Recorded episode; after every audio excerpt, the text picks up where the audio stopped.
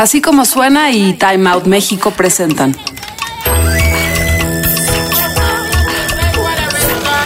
Adictos a la ciudad.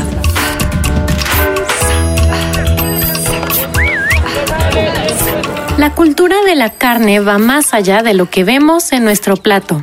Los cortes de calidad deben supervisarse por un maestro carnicero para garantizar el producto que llegará a casa o a los restaurantes de la ciudad.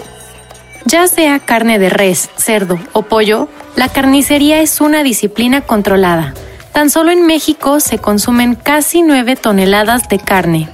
Para conocer más de la ciencia tras la carne, platicamos con Aaron Misraji, CEO de Misraji Meats y la hamburguesería AM Burgers. Bienvenidos todos a este programa de Adictos a la Ciudad, donde en el capítulo de hoy platicaremos sobre una disciplina que tiene mucho que ver en el arte culinario y es sobre la carne y para ello tenemos como invitado a Aaron Misraji, quien como productor experto en carne nos va a platicar un poco de los inicios y de lo que se necesita para esta calidad carnicera. Entonces, Aarón, bienvenido al programa. Hola, Regina, ¿cómo estás? Bien, hola. Todo bien. Digo, no, no soy productor de ganado, soy una persona que se encarga como de engranar a que llegue de ese ganado que producen otros, ¿no? Que son profesionales en esa materia, pero me encargo de hacer el engranaje, tanto de la selección de, del producto, o sea, del ganado, selección de la carne, la importación, la logística, almacenamiento, corte, venta, distribución, para que llegue tanto a hoteles, restaurantes y también a tu parrilla o tu sartén. Eso es lo que. Exacto, hay como muchas palabras clave que gente como yo que no somos expertas en el tema seguramente necesitamos conocer. Usualmente me pasa que la gente me dice, ¿a qué te dedicas, Aaron? Y yo, pues soy carnicero. No tienen ni idea lo que, lo que hago exactamente bien, pero pues, pero es por eso. Al final de cuentas yo vengo también de no saber. Pero esto fue como para mí un, un de esas como pinturas, de esas de, de- de- parecen puros puntos, puras manchas, y te acercas y es un paisaje increíble porque es como en tercera dimensión. Así es el mundo de la carne, pero así me pasó a mí. O sea, pude como acercarme y ver como todo eso que tiene el mundo de la carne que, que hoy pues, formo parte de, ¿no? Claro, me gusta eso que dices, que es un panorama que se ve, se ve muy a corto plazo para los que nada más la comemos, pero tú ya te adentraste de lleno. Entonces, ¿cómo fueron tus inicios? Yo creo que con la carne tuve muchísimas etapas y muchas formas de interactuar con ella como muchos las tenemos. O sea, al final de cuentas, si sales del metro, están los taquitos. Si sales del estadio, están los taquitos, ¿no? Claro. Eh, si bajas por, si vas, subes por las lomas, está el restaurante de carne. O sea, en todos los aspectos y en todos los ámbitos, siempre la carne es como está, está alrededor de nosotros y a veces es tan común ya tenerla que ni te das cuenta, ¿no? Entonces, esto comienza cuando yo, yo de chico tuve la fortuna de que mi abuela fuera muy buena jugadora. No muy buena jugadora, era bastante jugadora, ¿no? Este, de póker y de blackjack. Y es, Ujú. íbamos muchísimo a Las Vegas. En la época, Las Vegas todavía era elegante. Y ahí tuve la oportunidad de comer en muchos restaurantes, muy rico, y siempre había un steak en la mesa, ¿no? Y mi padre fue una persona muy carnívora, y después, bueno, por cosas del destino, salí a estudiar. Eh, obviamente siempre he sido rockero, ¿no? Eh, y bueno, pues salí, eh, salí a estudiar desde los 13 años, ¿no? Este, y bueno, me, me, me- agarré una chamba eh, y la, mi chamba era revisar que la carne kosher no se mezclara con la, con la carne normal, ¿no?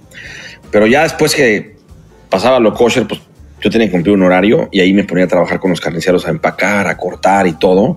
Y era como muy bonito ese tema como de la carne fría, el cuchillo, este, como el concentrarte y no cortarte, cortarlo bien, derechito, como que era un tema ahí como, padre. Y, aunque era producto de no, buen- de, no, de no buena calidad como la que hoy manejo eh, o tengo en las manos, eh, que buscabas la buena cara, ¿no? Como que de peinarlo, ¿no? O sea, de, el chamaco está feo, pero lo peinas, ¿no? Pero- entonces, este, y de ahí pasamos en una época de crisis con mi familia, con mi madre, con mi hermana, mis papás se separan y pues se acaban los lujos, ¿no? Y, y un lujo es la carne, este, básic- realmente un lujo es la carne y cada vez era más lujosa. Eh, y, y le pedí la pista, ¿no? este, ya hasta después más, más grandecito comencé a salir más con los amigos o, o pues, de dates y así. Y de repente pillas algo, algún corte y como que de repente era bueno, de repente era muy bueno, de repente era muy seco, de repente era no tan bueno. O sea, una inconsistencia muy fuerte, ¿no? Pero pues lo dejabas de lado porque a fin de cuentas decías, pues no vine por la carne, vine porque están mis amigos o vine con esta chava, etcétera. Eh, después eh, me, me, meto en el mundo de la producción y, y, los espectáculos, trabajo un tiempo ahí y pasa esto desapercibido también. Y de repente me meto en el tema de los restaurantes y me toca ir al Culinary Institute of America a tomar un curso eh, de la US Meat. Y, y voy con varios chefs, chefs de veras. Y me toca hacer el pinche de una chef dominicana, venezolana pues, pero dominicana, que quiero muchísimo, super celebrity ahí en Dominicana. Y me dice, tú vas a ser mi pinche. Yo dije, sí, claro, pues yo no sabía hacer, no sabía hacer ni hacer ni decir nada. El chiste era cocinar cerdo, res. Y la verdad es que hicimos una gran chamba y, ganamos, ¿no? dije, oye, aquí hay algo en estas manos que algo deben saber hacer con la cocina, ¿no? Y, y comenzó a operar restaurantes y en una de esas, con el socio que tenía, fue como de, oye, pues metamos cortes, ¿no? Como que los restaurantes de cortes pegan, ¿no? Sí, metamos cortes. ¿Quién es el proveedor de cortes? No, pues tal, pues busquémoslo, ¿no? Y, y como que me empecé a enganchar con la historia que tenía ese proveedor, que hoy en, hoy en día a mí ya no me llena, ¿no? Hoy en día yo cuento una historia desde mucho, mucho más atrás. Eh, pero bueno, digamos, fue como mi, mi, break, mi breaking point como para decir, espérame, creo que hay algo más que puedo entender si, si lo busco, ¿no? Entonces me metimos en el tema de la carne. Al final ese restaurante nos separamos este, y abrí otro y me dediqué más al tema de la carne, full. Y, y lo, que yo, lo que yo de repente eh, podía tener como de, de, ganancia, iba y me iba a comer un buen corte a, a Chicago, ¿no? O a Miami, con la intención de buscar como el steakhouse americano, ¿no? Perfecto. Okay. Yo no me enfoco en el tema argentino o uruguayo o español o japonés. Yo, me, yo soy una persona que, pues, como te dije, ¿no? Desde chico viví como esas experiencias fuertes en los steakhouses. Pues como que quiero revivir eso todo el tiempo, ¿no? Y yo digo, cada vez, y mi padre ya, ya falleció hace unos años, y cada vez que hago un corte de carne, cada vez que hago un corte de carne Regina, sí me acuerdo de mi papá. Siempre está ahí como, digo, híjole, si, este, mi, y si mi viejo estuviera aquí o si mi viejo me estuviera viendo, ¿no? Aunque bueno, claro que me está viendo, claro que está ahí, cuidándome siempre, todo muy poquito, pero todo, todo, tiene esa correlación y a lo mejor soy demasiado a veces, no sé si nostálgico o romántico con el tema de la carne, pero es que yo encontré realmente un, una conexión más allá, ¿no? Este, y luego en este restaurante de repente yo hacía mucha publicidad y mucho PR antes, ¿no? Claro. Hacía fiestas y conciertos y antros, bares y restaurantes y bueno, eso era este, lo que era mi vida. Entonces, de repente, eh, pues en las fotos ponía yo mi mano en la parrilla con, la, con la carne, etcétera, y ven a comer tu corte, te lo estamos preparando, ya sabes, ¿no? Y de repente un día me hablan y me dicen, chef, y yo, yes, Ah, caray, soy yo. no, no, digo que no, yo digo sí, ¿no? Ya después veo. Primero, ya, pues, ya después pido perdón. yes. Y en ese yes, este, me dicen, oye, pues fuiste seleccionado entre varios chefs a nivel mundial para pertenecer a, este, a esta cumbre de chefs, para que conozcan más acerca de este producto de la carne. Y aparte, como vemos que eres una persona pues, mediática, entonces este, luego me hacen, ah, entonces llego ahí y habían varios chefs de adeveras, ¿no? Con restaurantes de adeveras. Mi restaurante era de 90 lugares, ¿no? Y no sé, simplemente como 70. No lo, no lo quiero minimizar, pero pues era un restaurante no, no, no grandote, bromoso, ¿no? Entonces, total, okay. ama, llego y me dicen, oye, pues tú se ve que, se ve que eres bueno para, para el verbo, ¿no? Ahí te va el micrófono, rompe el hielo en English, ¿no? yo, eh, pues, órale, pues otra vez, vámonos por el toro por los buenos. Hola, ¿cómo están, amigos? Yo tengo un restaurante de 70 lugares y manejo esta marca este, orgullosamente, únicamente en, este producto, que era como en ese momento como el upscale de lo que era un producto de carne como eh, top, ¿no? En ese entonces, como cuando únicamente hace 20 años habían tres marcas de carro, cuatro marcas de carro y se acabó, ¿no? Entonces, total, eh, suelto el micrófono y, empieza a hablar un chef. Yo manejo un hotel, manejo cuatro toneladas de carne a la semana y tengo cua- 40 cocineros y 10 parrilleros. Y yo decía, Dios, o sea, yo no tengo nada que hacer aquí, ¿no? O sea, y así se fueron parando varios hasta que dije, o sea, bienvenido al ridículo más histórico de tu vida, ¿no? Que pagaste por él. Y este, y dije, bueno, no hay de otra más que atorarle, ¿no? Y ¿qué hicimos? Le atoramos. Y eh, obviamente el tequila, ¿no? Y las coronas son excelentes compañeras para, para, para un PR mexicano en el extranjero, ¿no? Tenemos para defendernos con eso. Y poco a poco me empecé a relacionar con los, con los chefs y fui entendiendo más la mecánica de como de chefs y de cocinas hasta que llegamos a las oficinas centrales y ahí te voy con la, con la más perra de todas, ¿no? Aquí está el presidente de la compañía, aquí está el director culinario y aquí está el chef corporativo. Se van a separar en parejas y van a cocinarles a ellos y a ver quién gana. Yo decía, Dios, de mi vida, yo nunca he cocinado nada. ¿Yo qué voy a hacer aquí? ¿No? Claro. Y entonces, este, pues, ¿qué hago? Ah, me ponen con un cuate super celebrity, ¿no? Guapísimo, ¿no? Este, Estelar. esta seda, era todo un, sí, se llama Dylan Benoit, ahí por si alguien lo quiere seguir. Va.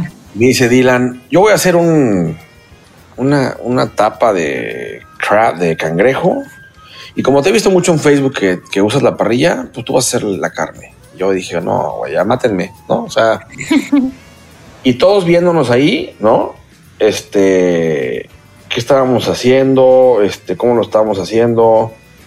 Total, dije, bueno, pues tengo que ver cómo le hago, ¿no? Y ahí, yo que, yo ahí sí que creo que Dios, o sea, no, no creo, o sea, estoy seguro que Dios existe y, eh, y me salvó, ¿no? Y la carne le hice el diamante de concurso. Luego la, la- la- la puse ahí, le di la vuelta y luego hice como las técnicas de los dedos y de la nariz con la boca. Y dije, pues ya estoy cerca del término, la voy a meter al horno, poquito abajito en lo que yo eh, acomodo lo- el tema, ¿no? Obviamente me aventé un guacamolazo, ¿no? Con, con, la, con mano de licuadora que tengo, súper smooth, quedó con, con un aceite de pistache. Eh, Qué rico. Sí, y luego dije, ¿cómo voy a presentar? Y me dice Dylan, bueno, pues ya pon la, pon la carne y pon el guacamole al lado, ¿no? Ajá. No, brother, I'm a Mexican. Necesitamos una salsa, hermano. Exacto. Pero, oye, tú sabes hacer una salsa, Regina, pero yo no sabía hacer una salsa. Ah, yo justo en estos días me dediqué a aprender a hacer buena salsa. No tenía ni idea. Entonces, no, no jalaba el... Antes no existía el WhatsApp, ¿no? No. Entonces era, no jalaba el teléfono, no tenía crédito para el teléfono. O sea, no había, no había manera de yo marcar a México, decirle a mi ex o a mi mamá, help, ¿no? Total, este, me meto, me meto a la cena, pues no soy chef, ¿no? Entonces, y todo en inglés, decía, güey, aquí no entiendo nada, ¿no? O sea, no sé Sí. si voy a echar sal o es este dióxido de carbono, ¿no? O sea, no tengo ni idea qué es qué. Pero dije, mira, ¿sabes qué sí puedo hacer? Agarré chocolate, chipotle, cebollas, hice una salsa como de, de Nutella. Mm, ok. Y fue un hitazo, ¿no? Pero igual esta, esta historia se alarga un poco más, pero al final de cuentas fuimos como que los que ganamos en ese momento. Otros ganaban después, pusieron un tortellini espectacular, pero el concurso eran 50 minutos y esto lo hicimos en 50 minutos. El tortellini en hora, en hora y media, ¿no? Claro que no, pedazos, el tortellini estaba increíble, pero si era para el 50 minutos, en el arranque ganamos. Y yo dije, oye, nadie más va a volver a, cocinar en mi restaurante la carne más que yo, ¿no? Regresé a mi restaurante y me, dediqué- me empecé a dedicar a la parrilla. Entonces decía, decía, decía a mi parrillero, tú vas a ser mi maestro, yo voy a ser tu chalán. Y yo voy a hacer la carne en la parrilla, al horno, al horno de leña, al sartén, como sea, la voy a hacer y voy a aprender el tema de los términos. Y me empecé a foguear así, hasta que ya empecé a tener después apariciones públicas. Me estoy co- recortando bastante en las historias porque sí son, me imagino. o sea, han sido muchísimos episodios este, este, de, de, de, de cosas ¿no? que, han, que han sucedido alrededor del, de, de esta incursión en la carne, incluso ahorita, ¿no? Eh, pues en este tema de la pandemia, pues tuve que volver a iniciar otra vez, ¿no? En, en- en muchos aspectos, como, como todos. Ok. ¿Cómo te fue en ese aspecto? ¿O qué, en qué sentido pasaron los cambios y transformaciones? Tuve un fraude de mi, de, de un socio que tenía, este, y me di cuenta que nos estaba robando y tuve que yo que pues, salirme de ese tema, ¿no? Wow, No quise mantener como un tema tóxico ahí de, de saber, pues no, a fin de cuentas, el que, el, como yo dije un día, ¿no? El que se ha quemado las manos, el que ha ido a los ranchos, el que se ha embarrado de caca las, las, las, las botas, el que ha estado volando, el que ha estado haciendo todo, pues ha sido yo y pues yo mi chama yo la hice bien, ¿no? La, la otra administrativa, pues no. Entonces los que están por ahí escuchando, pilas con sus socios, ¿no? Entonces no, claro. no se dejen, no hay que dejarnos. Si el talento es de uno, pues hay que seguirlo conservando y que sacarlo adelante. Y, y volví a empezar de ceros, este, con, con, unos congeladores ahí y en un localito de 3x4, después de que estábamos ya importando más o menos alrededor de 70 toneladas mensuales, estábamos distribuyendo a nivel nacional, o sea, todo muy estructurado. Que al final de cuentas, con o sin este fraude, la pandemia nos hubiera frenado por completo, ¿no? Okay. Pero esto fue como decir, oye, pero yo sé que vas a estar en tu casa, entonces te puedo mandar a tu casa el producto, ¿no? Este, empezaron a cerrar los negocios y decías, es que yo soy un, un, un negocio que, que, que, puede trabajar por el tema de, de que soy aliment, alimento, ¿no? O sea, es, este, eres esencial. Y, y Oye, Aaron, y, y todo esto, para que el público esté en sintonía, es sobre mis Rajimix, ¿no? Sí, y sobre la, la, la, tienda en línea de la carne. Es correcto, sí. Este, entonces, total, pues nos no la vimos así muy, muy difíciles, obviamente, porque de repente me pedían en piedras negras. O sea, un paso más estás en, estás en Estados Unidos. Me pedían en Tijuana, me pedían en, en, en Ensenada, en La Paz, Tijuana, digo, eh, Cancún, Mérida, Campeche, Ciudad del Carmen, Guadalajara, Vallarta y, Monterrey. Y, y pudimos mandar a muchos lugares de esos, pero era de llegar a las 4 de la mañana y nos dijeran, no, no puede salir el embarque porque, porque pues, no hay vuelos, se cancelaron los vuelos por la pandemia, o no, no salió la corrida del camión por esto, o etcétera, hasta que tuvimos que de repente comenzar a comprar camionetitas, ¿no? Y comenzar a llegar a, a, a ¿cómo se llama? A Coatzacoalcos, a, ver, a Jalapa, a Guadalajara, a Vallarta y así. Y, pero fue una historia bien bonita porque hubo mucha gente que llegó y dijo, oigan, pues me acaban de correr de mi chamba, ¿no? No voy a decir nombres de las, de las compañías, pero bien padre que se lavaron las manos, diciendo me corrieron, pues los corrieron, luego se pusieron en bancarrota y ahora pagaron liquidación, ¿no? Y los dueños en sus, en sus departamentos de sus playas, pero los demás, pues cada quien su problema, ¿no? Lamentablemente es una realidad, pero así funcionó. Y mucha gente le dimos trabajo y, es, y, crecimos una empresa otra vez, ¿no? Ya tenemos todo el know-how para hacerlo, lo hicimos bien. Eh, y ahorita estamos en una bodega de 800 metros cuadrados. Eh, ya hicimos nuestras primeras dos importaciones. Ya tenemos el, la entrega casi casi en 24 horas a, a consumidor final. Eh, nuestro retail se ha convertido en, una, en, su, en un tema súper exitoso porque la gente está comiendo una carne que jamás había puesto en su parrilla o en su plato. Y eso, ¿Qué es de eso lo más socorrido o con lo que has visto mayor popularidad? ¿Qué corté? Ajá. Fíjate que hay un corte que a mí me encanta, que es el Kansas City, que es, es, es, es un Nueva York con hueso. Eh, digamos que si partes el porterhouse a la mitad, te quedas con el Kansas City a la mitad. Ese corte fue un bombazo. Ahorita va a llegar en la próxima semana, primero Dios, añejado. Añejado oh, en una cámara de a 28 días. El producto va a estar, Regina, que te vas a volver loca, para empezar, ¿no? Cuando lo pruebes. Claro que sí. Oye, y esto está unado a AM Burgers. AM Burgers es un joint que me aventé ahí de. A mí, me encantan las hamburguesas. Me tocó ir a concursar el año pasado al New York One Food Festival eh, contra Shake Shack, contra Five Napkin, contra Josh Capon, contra Paul de la Miel. O sea, me tocó ir con las grandes ligas a concursar. Llevamos una hamburguesa que se hizo en el Sonora Grill y este y estuvo ahí a, ahí a la venta y le hicimos muy este popular en su momento. Fuimos a Nueva York, concursamos ahí. Yo siempre he sido hamburguesero, siempre okay. persona hamburguesera, de, de, de, de, corazón, ¿no? De hecho, eh, yo tengo nombre judío, yo gracias a Dios no, no, no, no practico ninguna religión, eh, más que la carne, eso sí, la carne y, y las hamburguesas. Entonces, este, cuando me llega un rabino, me dice, oye, fíjate que tú tienes unas notas de, liderazgo, pudiéramos pulirlas un poco más, te mandamos a Israel, te pagamos la universidad, te pagamos la preparatoria. A ver, yo no acabé ni la prepa, Regina, esa es la verdad, ¿no? Ok. Y abierta, ¿no? Soy un rock and roller, pero de los de neta. Y, y el tema es de que dije, no, a ver, dije, a ver, espérame, espérame, todo eso escucha muy bien, pero ¿cuál es la condición de todo este tema de, de patrocinio, ¿no? Padrísimo mis 13 años. No, pues que te vuelvas kosher, que, te hagas religioso. Le dije, mira, si tú crees que yo voy a dejar mi cuerpo poner con queso, estás muy equivocado. Con permiso, me voy, ¿no? Entonces renuncié en ese momento para siempre a, lo que fuera una religión, para quedarme con mi religión toda la vida, que es la hamburguesa. Entonces AM Burgers, ¿qué hace? Es que saco una mezcla de, de ribeye este, auténtico, real, ¿no? Porque al final de cuentas como importador y, distribuidor de carne, pues sí tengo mis pedazos de ribeye, porque detallo muy bien mis cortes, ¿no? Y trato de darle al cliente como que el, corte perfectamente hecho, eh, digo, en el tema de crudo, para este, después hacer una hamburguesa y ensamblarla bien. ¿Quién fue mi padrino de enseñarme las hamburguesas? Pues nada más y nada menos que Pat Lafrida. Pat Lafrida es la persona que inventó la hamburguesa de Shake Shack, fue el que hizo el Burger Boom en los noventas, fue el que le rediseñó la hamburguesa al mundo, digámoslo así, porque Nueva York, pues digamos sí o no, es la capital del mundo, ¿no?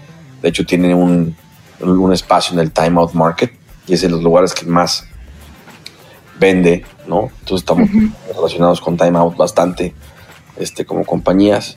Pat y yo, hicimos una sociedad, eh, que esa es otra historia, ¿no? De, como de mucha garra y mucha fuerza.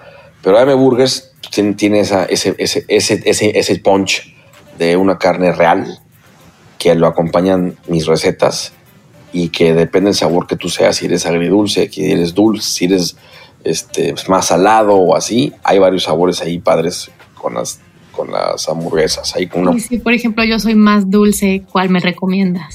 Híjole, hay una que hacemos con la M Bacon, que es este res, es, la hamburguesa, queso cheddar y le hacemos unos uh, tocinos, pero con miel de agave, ¿no? Entonces queda como dulzones con unas cebollas caramelizadas con mantequilla. Ah, suena bien. ¿Y de opciones saladas? Saladas, tenemos la Southern, que es, es, es pulled pork, que se hacen 4 o 5 horas. Y luego se le ponen eh, un coleslaw con elotitos asados, queso, queso este, Monterrey y la carne de res. Entonces así es como, eso así es como para buenos días, ¿no? está, buena esa. Muy bien. Oye, y ahorita, eh, tanto para adquirir producto de Mis Meats y de AM Burgers, eh, donde nos conectamos contigo y los productos. de Burgers, vamos a meter una, una, dinámica ahí padre con, con Rappi, ¿no? Que, es la que ha sido más accesible con nosotros. Y eh, pues que pronto van a ver noticias. Yo creo que lo voy a cambiar el nombrecito a otra cosa, como que un poquito más. Eh, quiero, ¿sabes qué pasa? Que mucha gente me busca por la hamburguesa, pero de repente me dicen, oye, pero por una vez unos tacos que me hiciste, y también quiero tacos, y también quiero hamburguesas, pero también, oye, ¿no vendes cortes? Ajá pues digo que vamos, ya vamos a vender cortes de tacos y hamburguesas. Ahora sí que si es carne, ¿cómo la quieres que te la haga? Así te la vamos a hacer. Ok, suena bien. Y de mis Raji Meats vamos a lanzar, ya tenemos otra una, preventa, una preventa que es como, no lo puedes creer, pero ya hay productos que vienen en el camión que ya se están agotando. O sea, ni siquiera han llegado a la frontera y ya van agotados. En, la, en el camión pasado, ya el Tomahawk ya se había acabado. Kansas City se acabó, que te comenté que eran un favoritos, se acabó. El Porterhouse se acabó. Hoy en día no tenemos ya casi nada en la bodega. Estamos esperando que llegue. Digo, son buenas, buenas, buenas noticias de problemas que tenemos hoy. Gracias a Dios. Este, pero esto no es nomás un milagro, es, es mucho chamba y es mucha chamba de mucha gente también que trabaja con nosotros ahí en Israel y al otro lado de la frontera para poder lograr como ese tema del, de la conexión de la cadena, ¿no? que es lo más importante. Claro, entonces esto es como en shop online, Misraji Meets online. Tenemos, uh, tenemos un, teléfono para que marques, entonces está padre porque también ya las chavas que están ahí están súper pilas y saben muy bien como qué corte recomendarte, de qué grosor. Ya son unas carnicerazas, ¿no? Eh, eh, Muriel y Ana son ya unas súper pilas ahí en el tema de, de la carne y aparte tenemos la, plataforma que puedas pedir eh, online. Entonces no tienes que hablar con nadie, simplemente pedir la carne que está ahí a esos specs y a esos gramos. Oye, Aaron, ¿y es cierto que cocinaste para Armin Van Buren y Tiesto? Correcto, sí. Y ¡Qué padre! También para Steve Aoki. y, no manches. Solo los he visto tocar, pero no he podido cocinar para ellos. son, y son unas personas lindísimas. Digo, yo a Steve Aoki lo volví a ver ahorita en que se inauguró este antro en, en Los Cabos este, en la mesa de helado y, me acerqué y le dije, Steve, ¿cómo estás? ¿Te acuerdas de mí? Yo sé no comes carne, pero yo te hice una guachila de camarón en Guadalajara cuando fui. ¡Oh, yes, yes, yes! Nice. Yo tomamos la super fotito ahí, este, con Armin de repente, hay algún poquito de comunicación, pero bueno, sí nos toca este, trabajar con muchos celebs y con muchos este, empresarios muy padres a quienes este, nos piden el producto y mucho es por Deja tú la calidad, Regina. Es que es la, es la historia que está detrás. Que, te, que tú me ves y ves que voy al rancho, ves que voy al, al, matadero, ves que empaco el producto, que lo corto, sea, que lo acaricio. Es un tema muy bonito de cómo acompañar la proteína desde allá hasta acá. Digo, yo sé que esto no es un vegan friendly, yo respeto mucho a mis amigos veganos y vegetarianos. es un tema de, pues, es una cadena de suministro, es una alimentación, es una industria trimultitracollinaria que no, no se puede parar de un día a otro.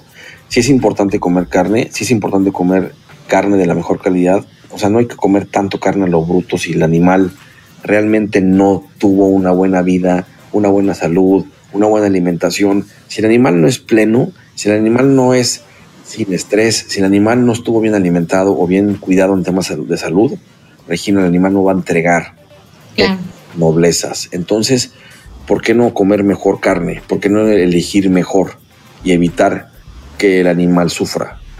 Eso es lo que tenemos que evitar y hacer la conciencia. Ay, Aaron, pues yo sé que hay muchas historias más por contar. Entonces, pues nada más que agradecer tu participación, tu invitación y pues ya que el público se acerque tanto a M Burgers por si quiere una hamburguesa, pero también a mis Rajimits para ordenar carne. Wow, sí, ahora sí que estamos ahí al pendiente. Yo estoy en mi Instagram metido ahí mucho tiempo, que me, escribe mucha banda para preguntarme cómo lo cocino, cómo lo, cómo lo hago, qué me recomiendas. Y, mucha gente también que me escribe de, oye, me encanta lo que haces, este, síguela así, ¿no? Entonces, está padrísimo tener esa interacción porque pues me da mucha vida y me da mucho gusto y mucha alegría a comunicarme con la gente y, y saber que la misma sintonía de, los carnívoros, ¿no? Sí, también para los tips, me gusta mucho. Pues un gusto, Aarón. Muchas gracias por tu participación. Ya estaremos probando. Sí, avísame cuando quieran y ahí estamos. Claro que sí. Pues nos vemos a la próxima. Listo. Cuídense mucho y que Dios los bendiga. Gracias. Bye. Bye. Visita las redes sociales de Time Out en Facebook, Twitter e Instagram arroba Time Out México y utiliza el hashtag Adictos a la Ciudad. Así como suena y Time Out presentaron Adictos a la Ciudad. Escucha esta y otras adicciones en nuestra página así como suena.com o descarga nuestra aplicación en iTunes o Google Play.